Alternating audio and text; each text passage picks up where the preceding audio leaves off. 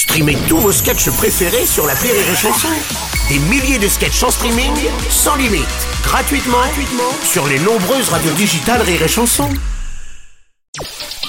Le Journal du Rire, Guillaume Po. Bonjour à tous, nous sommes vendredi aujourd'hui. Ce soir, c'est le grand soir. Ce soir, c'est Palmacho sur TF1. Grégoire Ludig et David Marseille vous donnent rendez-vous à 21h10 pour un grand prime time dans lequel vous allez découvrir leur nouvelle parodie, mais aussi des fausses pubs, des clips, le tout avec un casting prestigieux. Cet événement, nous en avons parlé avec eux depuis le début de cette semaine. Aujourd'hui, retour sur le succès et la carrière du Palmacho. Qu'est-ce qui fait selon vous aujourd'hui le succès du Palmacho On l'explique comment quand on le vit de l'intérieur? Euh, bah, nous, on est toujours un peu distancé par rapport à ça. Le succès du Palmachon, on s'en Oui. rend compte parce qu'on a la chance de faire plein de choses et ça, c'est chouette. On a tellement la tête dans notre bulle et tout que bah, je pense que c'est parce qu'on s'arrête pas, parce que en fait, parce qu'on rigole vraiment, je crois.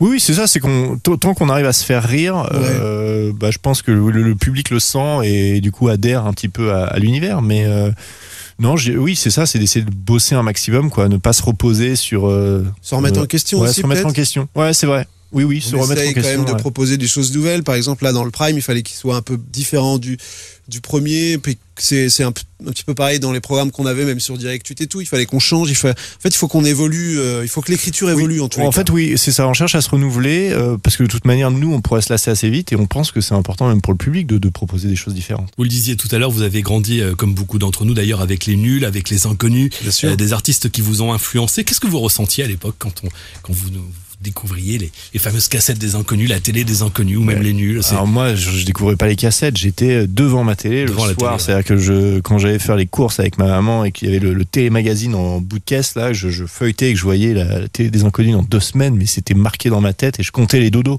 jusqu'à la soirée des inconnus. Donc euh, non, non, et puis on regardait ça religieusement en famille, quoi. Et là, le déclic, déjà à l'époque, vous vous êtes dit, en voyant les inconnus, les nuls, c'est ça que je veux faire plus tard. Ça, je sais pas, euh, mais en fait, c'est que une c'est que- fascination en Ouais. fait. C'est que nous, on s'est rencontrés sur. euh, on s'est rendu compte qu'on avait les mêmes références, qu'on avait vu les mêmes choses. Donc, c'est pour ça aussi, je pense, qu'on a fondé ce duo, basé en fait sur une amitié et sur euh, deux mecs qui avaient vu les mêmes films et les, les- les mêmes Oui. sketchs. Donc, on s'est dit, viens, on essaie d'en écrire nous aussi.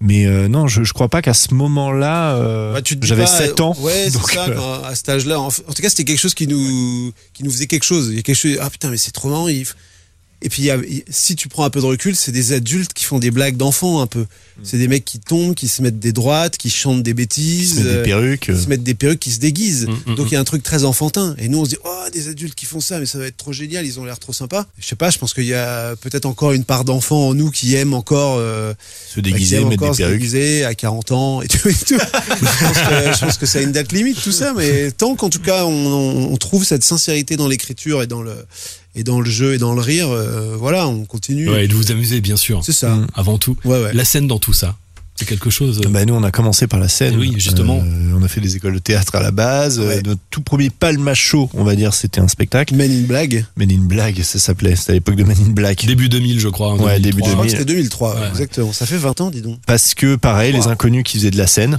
Voilà, on était passionnés par ça. Et puis, euh, en fait, très vite, on s'est mis à faire des, des vidéos parce que les plateformes et que ça nous amusait aussi d'en faire.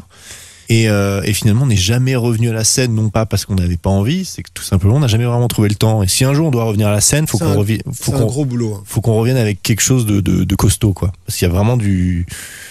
Je vais pas dire qu'il y a de la concurrence, mais euh, là, on a fait, un- on, a, monde, hein. on a vu du monde, euh, on a vu des super spectacles récemment, et on se dit, mais si un jour on refait de la scène, c'est un, c'est un boulot de titan. Mais l'idée, en tous les cas, vous ne Pourquoi l'excluez pas, pas. S'il y a une bonne idée, Ouais. pourquoi pas Bah, c'est toujours euh, quand on voit euh, Florence, le dernier spectacle de Florence Foresti qui est incroyable, Laura, Laura Felpin, Baptiste Le Caplin, Benjamin Trainier, juste pour citer ces gens-là, Paul Mirabel qui était Paul Mirabel aussi, euh, c'est euh, On se prend une claque à on se chaque prend fois. une en claque à chaque fois, ouais. on se dit mais on est on est nul, ils sont Enfin, trop forts. En l'occurrence, là, on serait Ouais, pas bon, on n'a rien à pas dire. bon sur scène, ouais. Ce soir, c'est Palmacho sur TF1. Rendez-vous à 21h10 pour découvrir euh, de nouvelles parodies, des fausses pubs et plein de surprises autour d'un casting incroyable.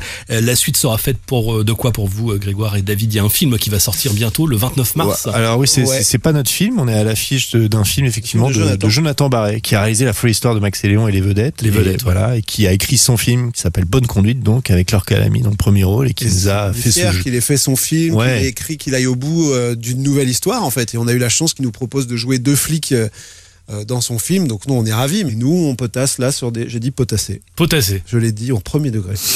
et là, on potasse sur une idée. On a envie de refaire un film. On vient de faire un prime. euh, on a des idées, donc on discute. On a envie de voilà de relancer quelque chose. Il y a des choses qui sont déjà écrites. Oh, y il y a des lignes. Il y a des lignes, Il y a des, lignes décrites. mais il y a des fautes, je pense. Ouais, Bon, on va vous laisser le temps de, les corriger. de les corriger alors et puis de préparer tout ça et vous reviendrez nous voir Avec pour plaisir. nous en parler. Merci en tous les cas d'avoir passé cette semaine avec nous dans le journal du rire.